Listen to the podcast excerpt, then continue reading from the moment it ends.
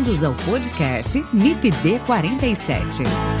Aqui a gente discute problemas, atualidades e tendências no manejo integrado de plantas daninhas. Apresentação: Haroldo Machado. Siga nossa página no Instagram, MIPD47, onde você pode interagir mandando directs, sugestões e comentando os episódios. Você também pode ouvir os episódios e interagir através do nosso site www.mipd47.com.br e entrar em contato pelo e-mail mipd47podcast@gmail.com.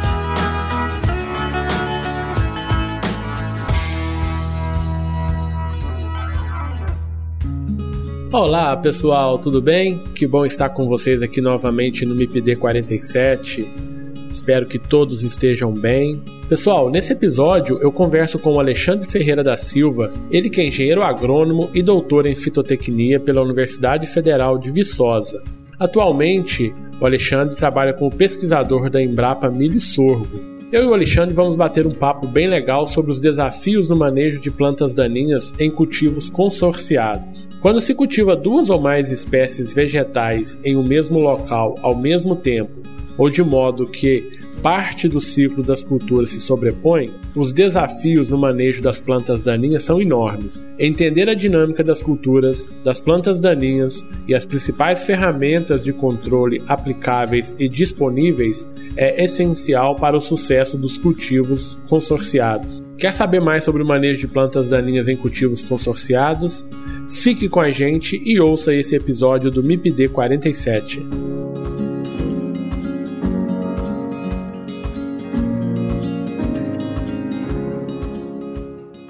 Olá, Alexandre, tudo bem com você? Claro, Joia, prazer estar falando com você. Ô Alexandre, o prazer é todo meu. Que bom ter você aqui no MIPD 47. Seja muito bem-vindo. É bom ter você aqui para a gente bater um papo bem bacana.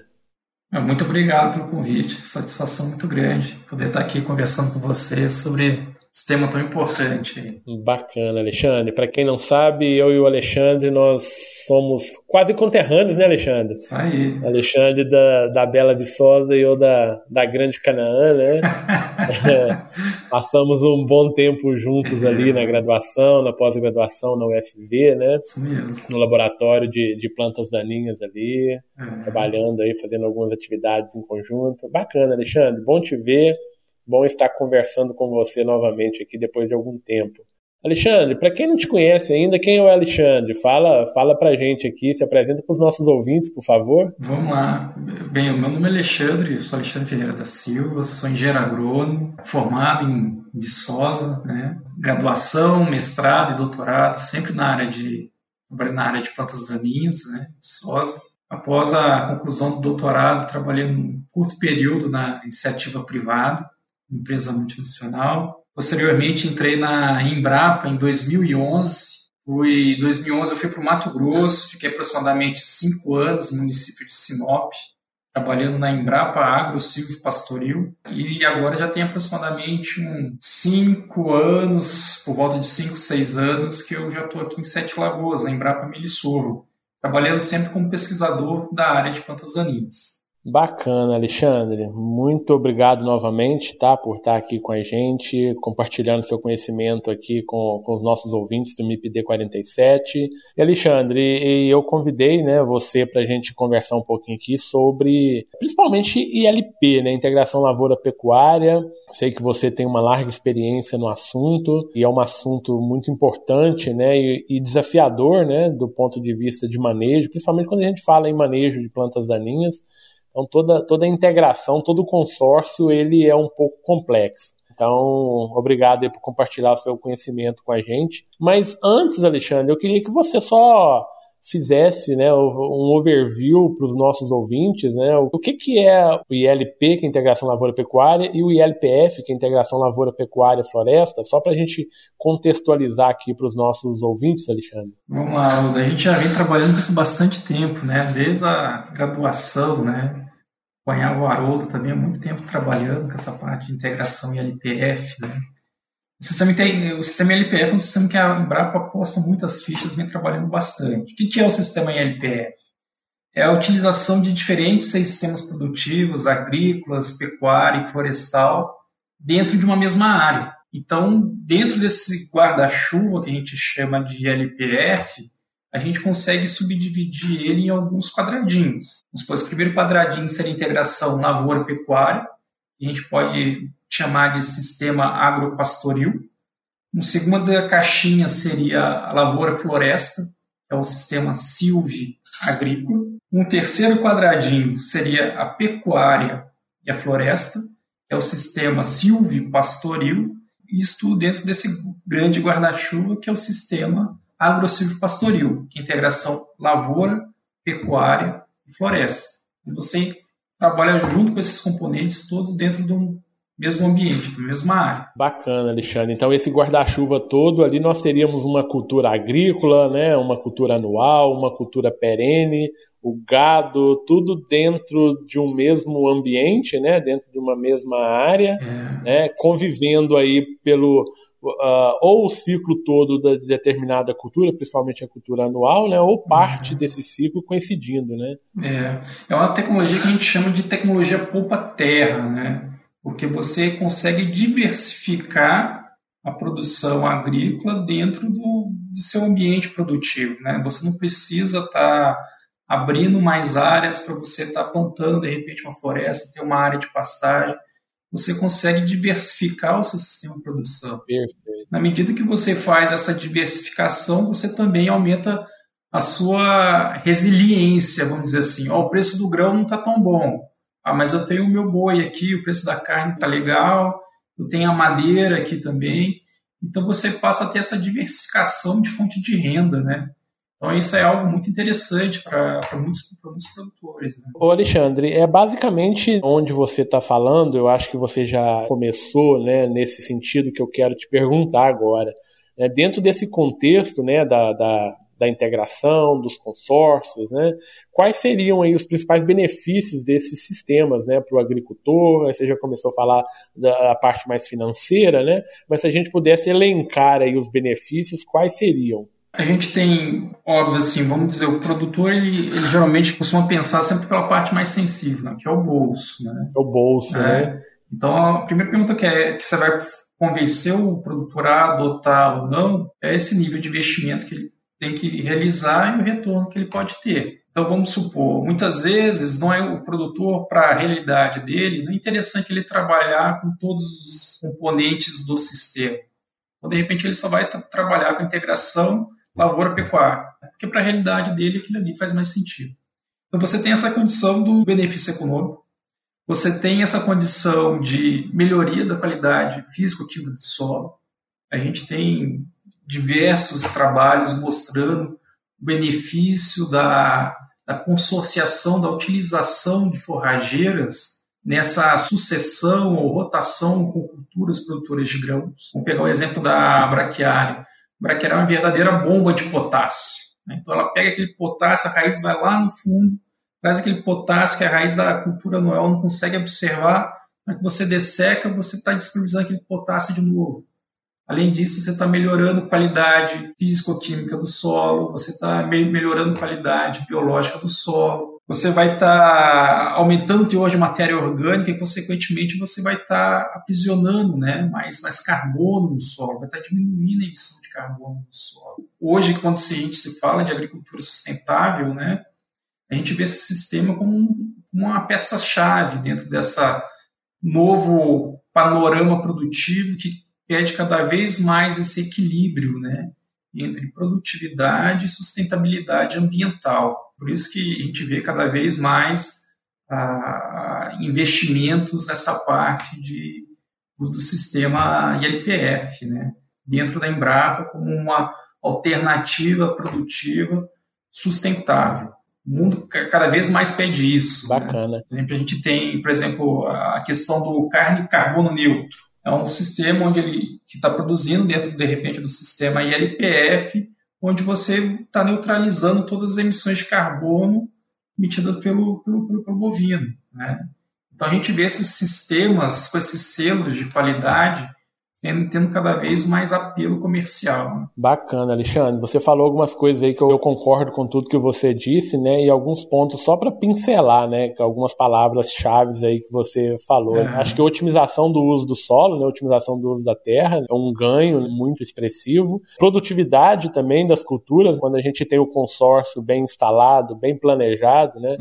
A cultura tem uma tendência a ter uma produtividade superior, né? Um uso, né? Mais adequado dos insumos, essa diversificação da produção que você bem elencou aí com a agregação de valor de produtos, né? Isso gera mais renda, mais emprego. Então a gente convence né, o produtor nesse sentido. Yeah. E uma coisa bem bacana que você disse também, né, Alexandre, que está no foco das discussões atuais, né, que é a, a questão ambiental, né? Então é um, é, ambientalmente correto, né, esse, esse, modelo de agricultura, esse consórcio, e isso tem, então, uma baixa emissão de gases causadores de efeito estufa, ou até mesmo mitigação desses gases, como você bem já colocou, né, então é realmente um, uma área de atuação, né, muito importante, com resultados muito promissores e que o Brasil ele lidera isso. E a Embrapa tem uma parcela muito importante dentro é. dessa atividade, dentro desses estudos, né? E dentro da divulgação desses resultados também. É, a gente vê cada vez mais aumentando, é, de, dentro desses 11 anos, vamos dizer que eu estou dentro da Embrapa, é, é, impressionante o aumento do nível de adoção que a gente está tendo, principalmente dessa parte do consórcio milho braquiário no período de safrinha para a região do Cerrado. Porque, conforme você falou, o produtor está vendo o potencial que isso tem. Né?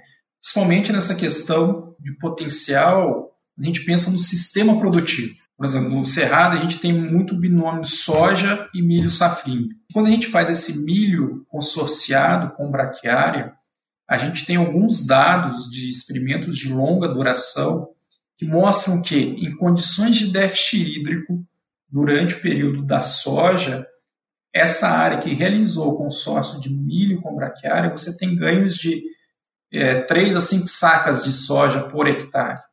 É, se a gente pegar o preço da, da saca de soja a, a 120 reais por hectare e a gente multiplicar isso em escala, isso é um ganho tremendo, né?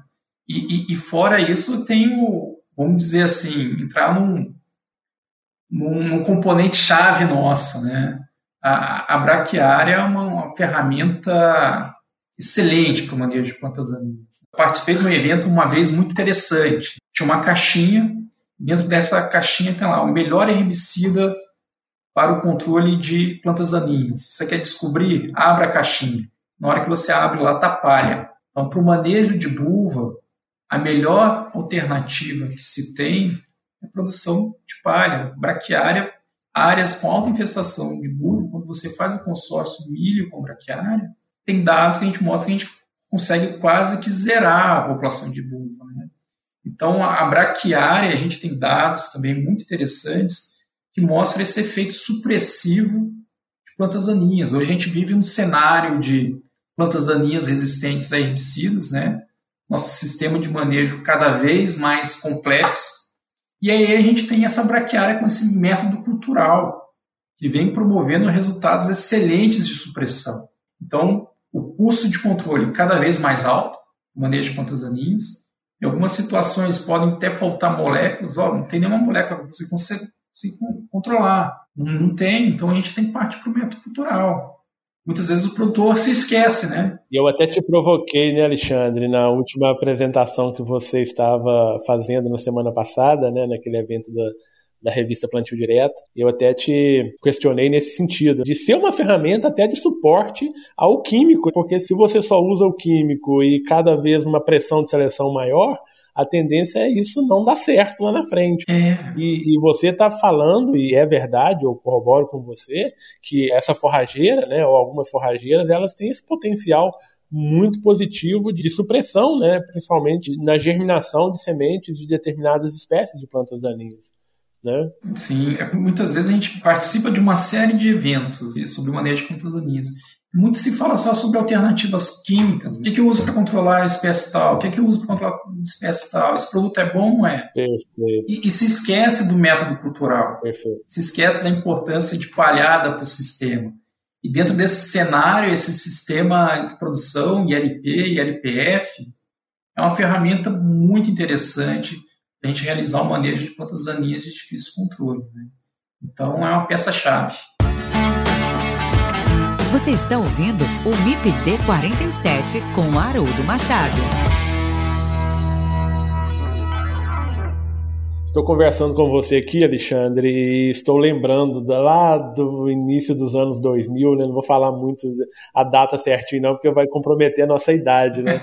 Mas quando o professor Lino, o professor Antônio Alberto, o professor Hernani começaram, né, lá no final de 1990 e alguma coisa, início dos anos 2000, com esses trabalhos, né, de LP e LPF lá na região de Viçosa, né? Isso. Na zona da mata de Minas Gerais, com foco um pouquinho em pequenos produtores, né? Mas já mostrando lá naquela época já todos esses benefícios que a gente está discutindo aqui. E muito se adaptou para as grandes áreas, baseado em alguns resultados ali que a gente tinha.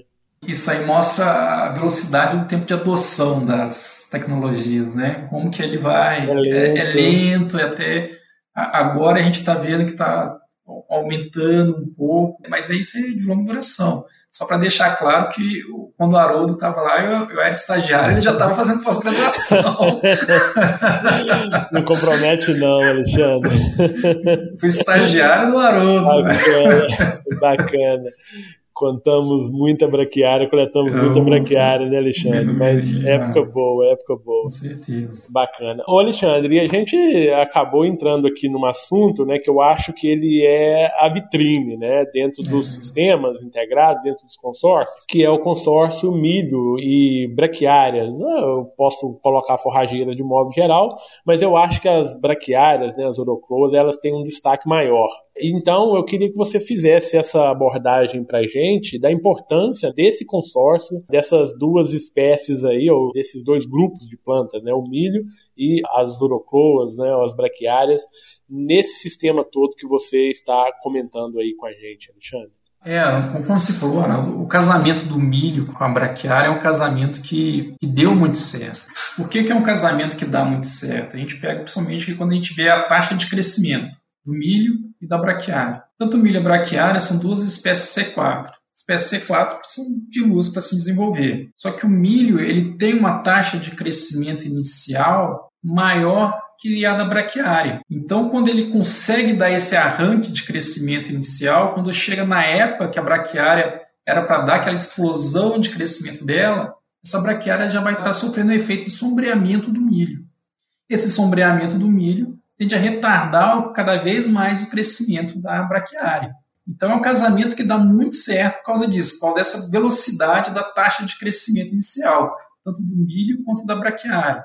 O milho a taxa de crescimento inicial mais rápida, a braquiária mais lenta, o milho sombreia a braquiária, consequentemente você consegue manejando a densidade correta de braquiária, dependendo da necessidade ou não, você pode estar trabalhando ali alternativas químicas para supressão ou não dessa forrageira, dessa braquiária.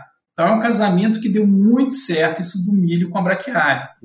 E esse ponto chave, a gente pode dizer assim, consórcio milho com braquiária, um dos pontos de maior polêmica, onde que a gente vê muito produtor errando, é no manejo químico, principalmente de plantas daninhas do milho com a, com a braquiária é muito interessante a quantidade de demanda, de, de, telefonema que a gente recebe de produtor com dúvida. Mas vamos deixar essa parte do herbicida para depois, Alexandre. Não. não. vamos contar, não vamos contar segredo agora, não. Não vamos contar o segredo agora, não, né? É. Mas uma coisa bacana, Alexandre, que você disse aí sobre esse casamento, sobre ser duas espécies C4, e aí me vem também a memória agora aqueles trabalhos que o nosso grande amigo Jaquelites. Grande Jaquelites fez, né, lá no seu uhum. doutorado, né? Então aquelas épocas de semeadura da braquiária uhum. antes, durante e depois da semeadura do milho, e ali geraram alguns gráficos que arranjos, arranjos espaciais, espaciais é uma linha de braquiária na, na linha do milho, Isso, duas, duas na entrelinhas, né?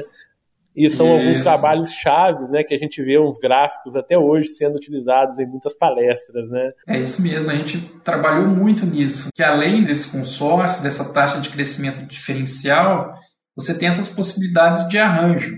Como que eu vou semear esse milho no meio da braquiária? Você pode semear de maneira simultânea, quando você plantar o milho, você plantar a braquiária. E aí você pode plantar na mesma linha, você pode plantar na entrelinha, qual espaçamento que você vai estar plantando milho, qual espaçamento que vai estar a braquiária. Você consegue trabalhar com série de arranjos. Você pode plantar depois, no momento de adubação de cobertura do milho. Então, todos esses sistemas de plantio acabam interferindo diretamente tanto no rendimento do milho quanto na produção de massa seca da braquiária.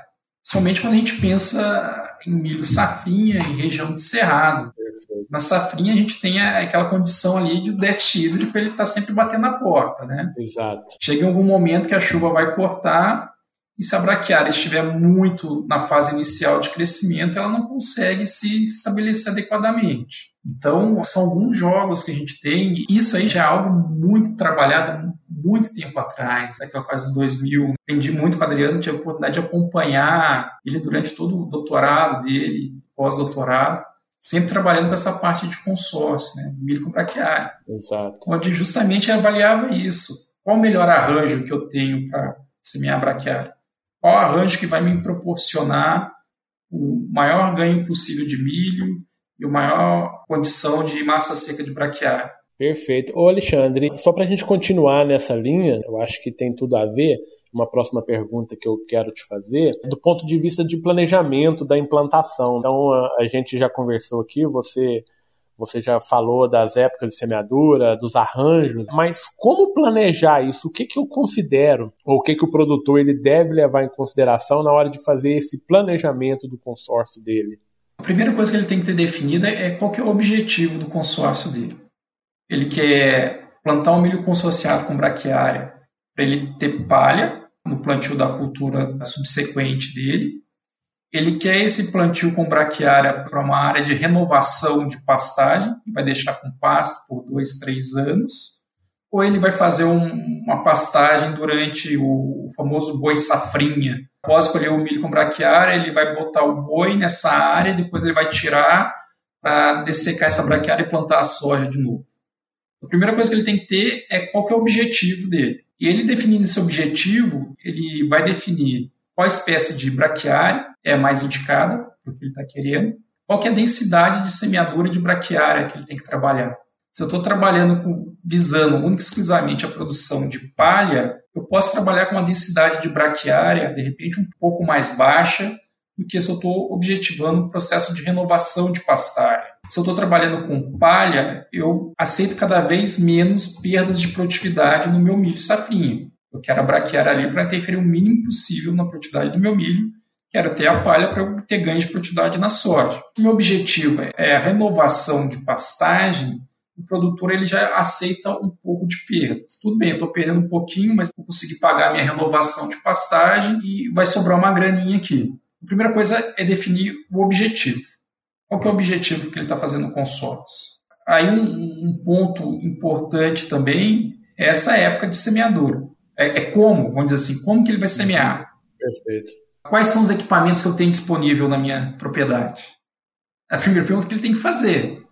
Né? Sim, sim. É porque eu tenho que adequar o semeio da braquiária à minha realidade. Será que eu consigo realizar o plantio simultâneo do meu milho com a braquiária? Como que eu posso fazer isso? Então, esse planejamento, né, Alexandre, vai. O que a gente está falando é o planejamento. É. Eu acho que isso que você bem colocou. A primeira coisa é saber o que ele quer, e aí depois uhum. ver qual é a capacidade operacional que ele tem, é. qual é a área que ele uhum. tem, quais os equipamentos que ele tem disponível, e aí, obviamente, fazer esse ajuste em função desses fatores. E esse ajuste fino, né? E é nesse ajuste fino que muitas vezes o produtor peca. Exato. Seja porque plantou de repente uma quantidade muito alta de braquiária, e muitas vezes, vamos supor, se ele quer fazer plantio direto, produzir palha, em vez de ele trabalhar com a rosiziense, ele optou pela marandu a brisanta cultivar marandu. Vamos supor, a rosiziense, ela, a gente brinca que ela sentiu um cheirinho de glifosato, ela já murcha. A marandu, ela é ruim de morrer. Você passa glifosato nela, ela continua em pezinho ali. Falou, essa braquiária ela não vai, não vai morrer. Então o produtor muitas vezes liga, fica preocupado com isso. E, e, então parte muito por isso. Ô Alexandre, então eu já vou te fazer uma outra pergunta, que essa seria minha próxima pergunta para você. Então eu já vou aproveitar aqui e te fazer. Quais as principais braquiárias utilizadas nos consórcios, Alexandre? O que, é que tem se destacado aí nos, nos trabalhos que você tem feito? Como que está essa situação? O que a gente trabalha muito assim, ó, a estrela principal, quando a gente pensa em plantio direto, é a rosesiense. Isso sem dúvida nenhuma. Né? Por que a rosesiense? Porque a rosesiense é uma braquiária, como eu falei, ela é, ela é muito sensível à ação do, do, do glifosato, no processo de dessecação. Ela não forma torceiros, e essas torceiras são muito ruins na hora que você for plantar a sua cultura de verão, porque pode, a plantadeira ela pode pular. E ela produz uma quantidade de palha muito boa. E por outro lado, a gente tem no outro grupo, que são as brisantas. E dentro das brisantas eu tenho várias cultivares. Eu tenho a marandu, eu tenho a piatã, eu tenho a paiaguás. E cada uma dessas braquiárias apresentam características diferenciadas uma das outras. Por exemplo, pode ter uma espécie que é mais adaptada a solo fértil, outra adaptada tolera solos um pouco mais pobres. Por exemplo, a paiaguás é uma brisanta mas, por outro lado, ela não é tão tolerante, vamos dizer assim, ao glifosato quanto a marandu. Então, ela já é mais suscetível ao glifosato nos processos de dessecação do que a marandu. Por outro lado, a marandu ela pode produzir uma quantidade de massa muito maior. Então, a gente tem esses dois grupos, né? a rosesiensis e a brisanta. Dentro da brisanta, a gente tem várias cultivares que são bastante utilizadas. Perfeito. E isso é muito importante que o produtor conheça, né, Alexandre? Porque Sim. a forrageira não pode ser um problema para ele depois, né? Então ele tem que saber manejar, saber qual espécie colocar dentro do sistema dele. Justamente. Para ter um manejo assertivo, né? E acertado depois no momento é, adequado. É justamente, ele tem que saber, igual a gente falou, primeira coisa, a finalidade. Sabendo a finalidade, você vai procurar informações sobre as espécies. Qual é o nível de fertilidade do meu solo? Ah, meu solo é, nível, é um solo ácido. Ah, mas será que essa braquiária responde bem a solos com baixo nível de fertilidade? Não, essa aqui responde mais.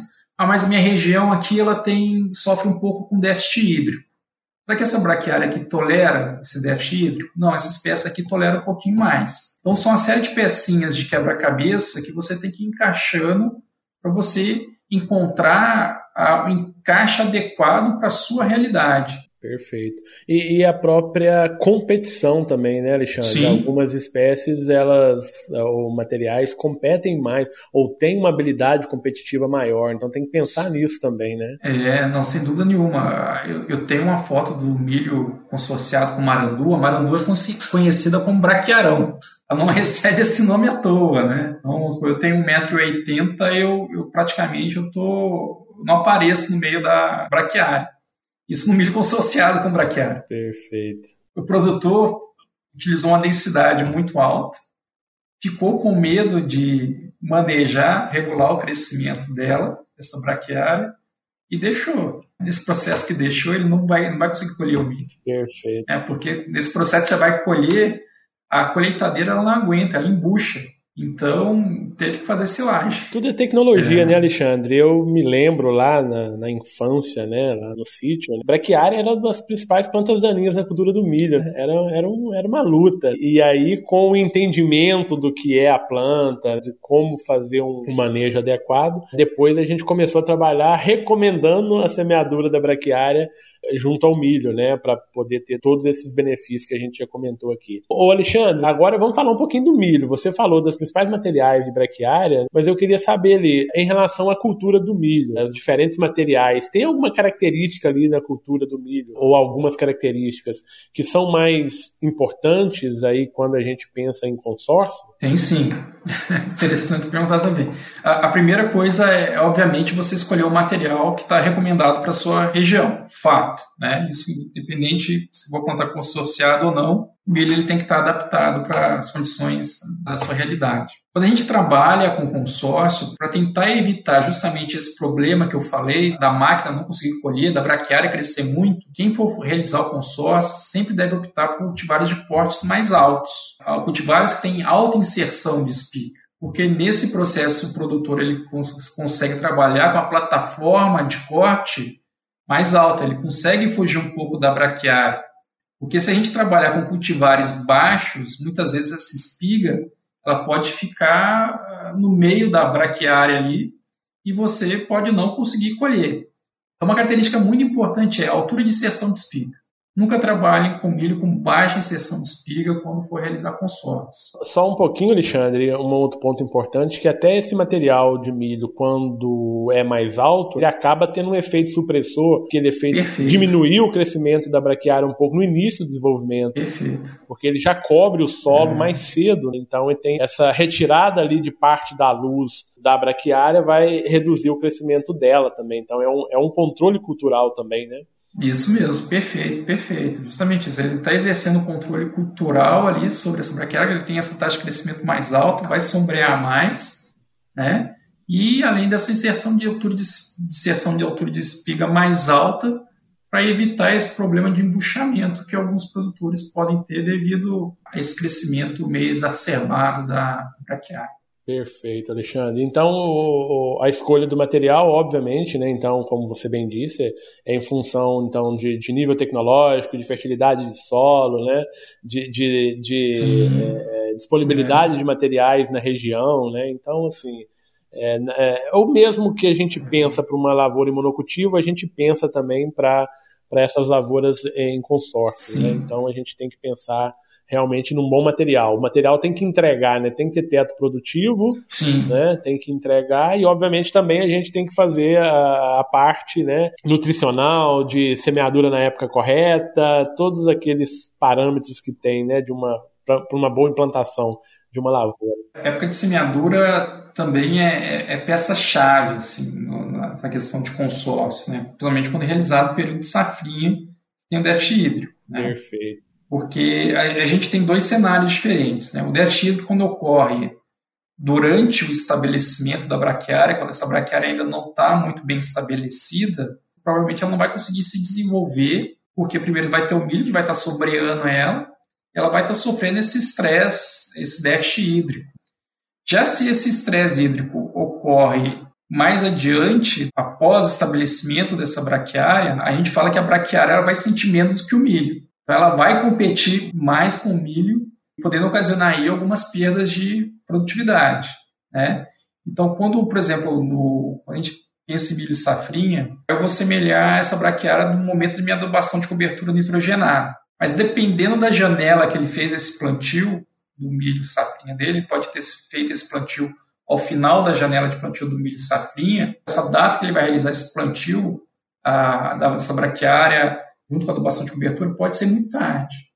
Então ele vai estar, de repente, gastando semente à toa, porque não vai ter água essa semente braquiária se, se, se estabelecer adequadamente. Então esse é um cuidado, principalmente quando a gente está falando aí de milho safrinha, de consórcio, milho, milho. Essa data de semeadura, muito importante ficar atento essas questões de regime hídrico. Alexandre, essa era exatamente a minha próxima pergunta a você, Alexandre. Quais seriam os cuidados ali ou recomendações na implantação do consórcio, pensando no estabelecimento tanto do milho como da forrageira, no nosso caso aqui a braquiária, para que não ocorra competição entre essas culturas. Então a gente quer ter as duas culturas, tanto a forrageira, né, a braquiária e o milho, mas obviamente que elas têm que crescer num ciclo, num ritmo adequado para eu ter lá na frente o ganho tanto do milho como o ganho da braquiária. E quais são esses cuidados que a gente deve ter então na implantação desse consórcio? A gente tem assim, a gente tem que trabalhar com a, com a densidade adequada de plantio de milho. Então você vai obedece a risca a recomendação. Então você não vai variar a população do, do híbrido que você está trabalhando em função de você estar tá realizando consórcio ou não. A sua população do milho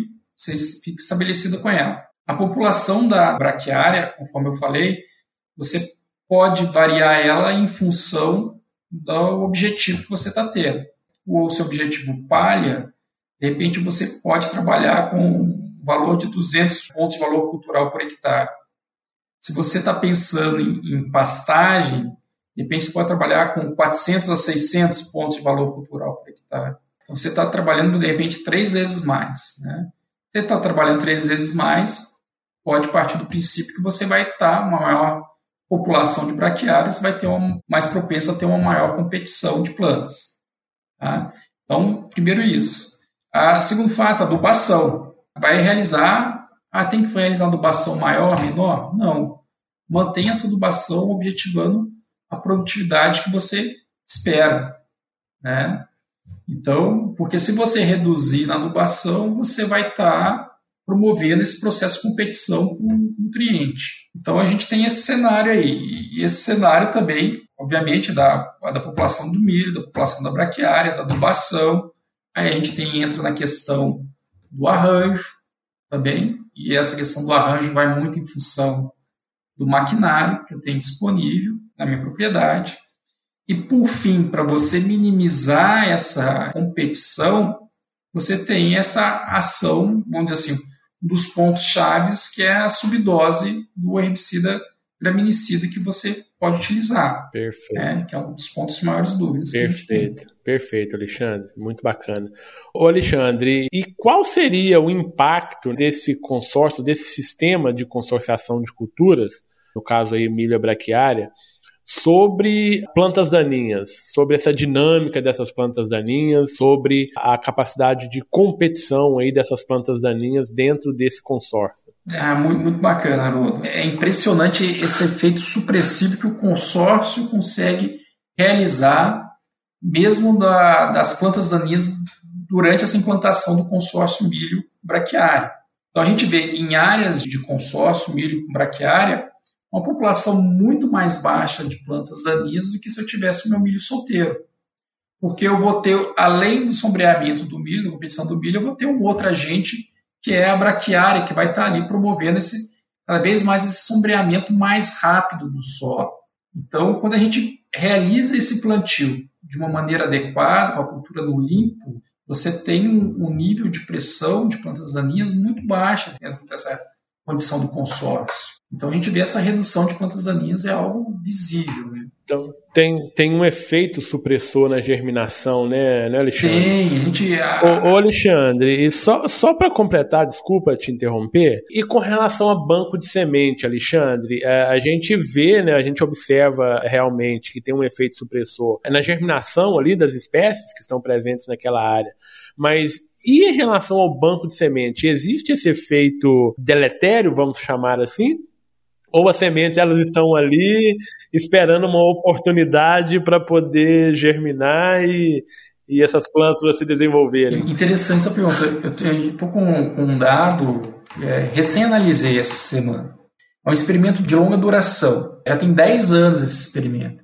Um experimento que trabalha a, a sucessão de monoculturas, por exemplo, soja, milho, e a gente tem o, o sistema, por exemplo, soja, milho consorciado com braquiária, soja braquiária, contrastando com esses sistemas de monocultura, soja, soja, milho, milho. E é impressionante, assim, visualmente, na áreas que a gente colheu a soja, plantou braquiária, você vai analisar lá, realizar o estudo fitossociológico, verificar na área, você não acha planta daninha nenhuma, só tem braquiária, a braquiária tomou conta.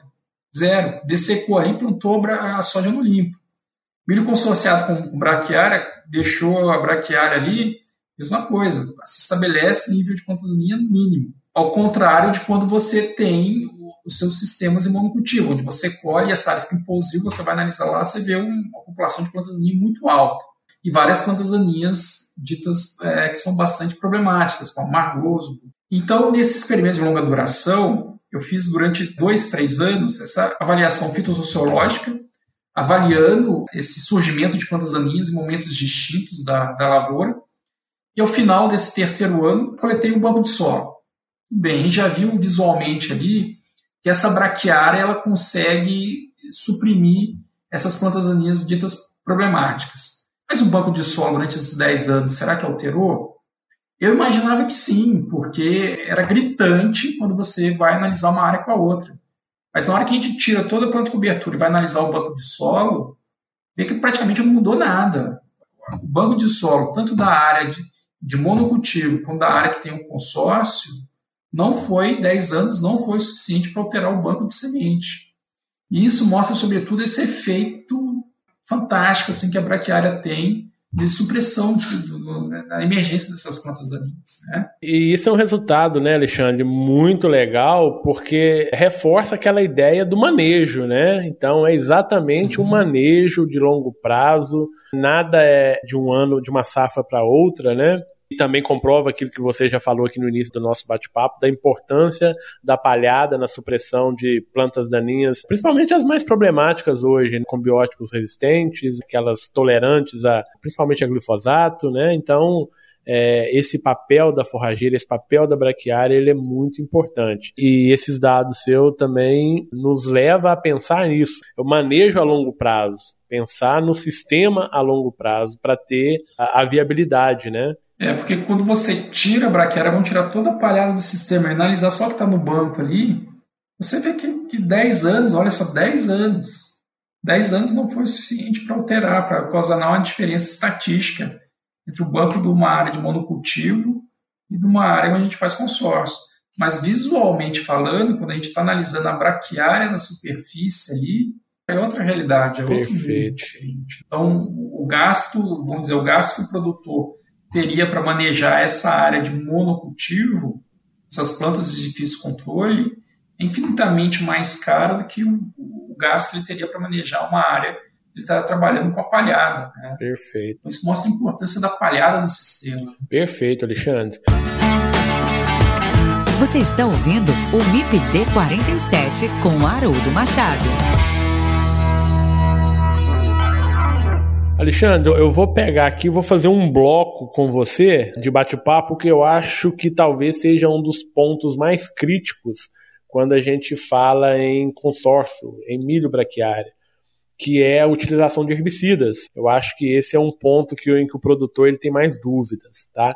Vou fazer aqui um, um apanhado geral desse assunto. Como utilizar essa ferramenta auxiliar dentro do consórcio. Então, assim, é, posicionamento de produto, não precisa ficar falando nome de produtos nem dose, né? Mas principalmente os cuidados principais aí que o produtor ele deve ter ao utilizar herbicidas. Eu utilizo os mesmos herbicidas que eu utilizo milho é, monocultivo, os cuidados com doses. Fala um pouco pra gente aí dessa seara do controle químico ou do uso de herbicidas dentro desses consórcios. Haroldo, você tocou num ponto muito importante na sua pergunta aí. E eu acho que é um, um nicho de mercado muito interessante. Hoje, quando você fala de milho consorciado com braquiária, eu não tenho dúvida nenhuma que uma das principais dúvidas, assim, a top 3 vai estar lá essa questão de manejo, regulação do crescimento da braquiária com uso de herbicida. Os herbicidas que a gente pode utilizar para regular o crescimento da braquiária são herbicidas registrados para a cultura do milho. Um, um, nicho de mercado que tem, que ainda não foi preenchido, e a gente vê essa do consórcio aumentando cada vez mais, imagino que seja um cenário interessante para as empresas, é qual herbicida que eu tenho registrado para o consórcio de milho com braquiária. Então, o produtor, quando ele quer buscar informação segura na bula, ele não tem. Ele não tem essa informação. E, e a gente já vê hoje com a série de estudos que nós realizamos, é, já é possível, a gente sabe a, as margens de segurança das doses desses principais herbicidas graminicidas utilizados para a cultura do milho. Então isso aí é um nicho de mercado muito interessante para algumas empresas aí, né? Se alguém de alguma empresa escutando aí, ó, fica certamente a dica, tem, né? Alexandre, certamente tem. fica a dica, né? Porque é, é um, é um sistema que está aumentando cada vez mais de, de, de, área de cultivo, né? Essa do milho consorciado com braquiário. E, e, é um momento de insegurança muito grande do produtor. Peraí, mas qual a dose do herbicida que eu tenho que aplicar? Quando que eu tenho que aplicar? Quando a gente pega a bula do produto, vai estar lá, milho, aplicar de V4 a V6, dose de 1 a 2 litros por hectare. Né? Tem lá a recomendação de estágio fenológico desenvolvimento da cultura e a faixa de dose que você pode utilizar. Para a braquiária, é a mesma coisa. A dose, hoje, vamos dizer assim, a gente tem duas principais moléculas que são utilizadas para esse efeito de supressão, que é o nicosulfurônio e o mesotriônio. Essas são, sem dúvida nenhuma, as duas principais utilizadas. Eu brinco assim que o nicosulfuron, ele te dá uma fito um pouquinho mais bravo, ele trava, pode travar um pouquinho mais a, a braquiária. O mesotrione, ele dá uma que muitas vezes a, a braquiária se consegue recuperar de uma maneira mais rápida. O mesotrione inibidor da síntese de carotenoide, e o nicosulfuron inibidor da síntese de LS. Os otriontes aplicou, a folha vai ficar branquinha. E o LS, a folha já fica amarelada, a planta fica travada, então demora mais a, mais a crescer. Mas é muito em função disso. A, a subdose que eu tenho que utilizar desses herbicidas pode variar em função da espécie que eu estou trabalhando, da suscetibilidade dela e principalmente do estágio de desenvolvimento dessa espécie. Será que eu posso, de repente, aplicar, onde eles falam assim, ah, um quinto da dose de nicosulfuron. A nicosulfuron, se não me engano, a, a, dose dele é, sei lá, um litro e meio, vamos botar que é que um quinto da dose seria 12 gramas. Aí você fala, ah, peraí, mas você vai aplicar quanto essa dose? Ah, não, a braquiária emergiu, mas eu estou vendo que está vindo. a densidade vem muito alta. Ó, se aplicar essa dose, você vai matar tudo. Ah, não, a, braquiária começou a emitir o primeiro perfil, posso aplicar? Ora, pode. Né? Vai dar um filtrozinho meio bravo, mas a braquiária, a emergência da braquiária é um pouquinho diferente. Você pode ter ocasionado algumas mortes ou não. Então a gente parte muito disso aí, e isso aí é um ponto crucial para o sucesso. Né? A, a gente trabalha muito com dias de campo, né? Aí uma vez eu estava fazendo um dia de campo sobre consórcio, falando sobre essa supressão, dose, sintomas. Um, um consultor ao final chegou para mim e falou: Olha, você me falou aqui, eu até fiquei um pouco aliviado, porque eu, eu fui na fazenda lá, eu passei uma dose, a braquiária do, do, do, do fazendeiro lá, do produtor, ficou amarelada. Nossa, mas eu fiquei preocupado, eu sumi. Mas quando, como ele não me ligou, eu acho que ela não morreu, não. então a gente vê que isso é, é, um, é um ponto de muita dúvida, essa questão do uso da subdose de herbicida, né? E essa subdose ela está condicionada principalmente ao estágio de desenvolvimento dessa braquiária. Né? Perfeito. Perfeito. E uma coisa bacana, né, Alexandre? É subdose, porque é óbvio que eu não quero matar a braquiária, né? Uhum. Ela está vindo ali crescendo numa condição um pouco adversa para ela já, é. que ela está vindo no ambiente sombreado. Eu vou trabalhar com subdose, sim. Agora, esse acerto é que é o difícil, né, Alexandre? Esse momento, porque uh, você bem disse, tem o efeito, tem, tem a, a, o ponto de vista da cultura, mas tem o ponto de vista da cultura que eu falo, o milho, mas tem o ponto de vista da forrageira, né, da braquiária. É, uma indicação que eu dou pro, que eu sempre faço esses dias de campo, faço pro produtor, olha, consórcio milho braquiário não é para amador, não. É, então começa, não, não, faz, não faz na área inteira, não. Faz uma parte. Exato. Aprende ali. No passado, né? Também eu, eu fiz um, estava fazendo um ensaio com doses, com doses e respostas, né? É, eu consegui uns resultados assim fantásticos, assim que dependendo da dose que a gente aplica, a braquiária fica igual um tapete, é baixinho, igual grama. Mas será que esse é o meu objetivo? Não, não é o objetivo. Né? Eu quero ter uma braquiária ali para produzir uma massa depois que eu colher o milho. Então tem até isso, assim, esse ajuste da subdose para você suprimir o crescimento dela é, valeria muito em função do objetivo que eu estou esperando. Né? Assim, e o outro ponto, eu preciso utilizar esse herbicida para controlar o crescimento da massa braquiária? Não, dependendo dependendo da densidade braquiária, não. Não é obrigatório. Né? Se você estiver trabalhando com uma densidade braquiária não muito alta, você pode não ter perdas nenhuma de produtividade fazendo consórcio milho com braquiária. Qual a gente tem resultados, esses 200 pontos de valor cultural por hectare. Nas nossas condições que a gente nós fizemos, onde não houve déficit hídrico de diversidade era adequado da área, a gente não teve perdas de produtividade. Ou seja, tudo bem, eu não preciso utilizar o herbicida para controlar. Que a outra mensagem importante deixar é que o uso dessa subdose do herbicida ele não é obrigatório. É, de repente eu posso estar só utilizando a atrazine sozinha ali.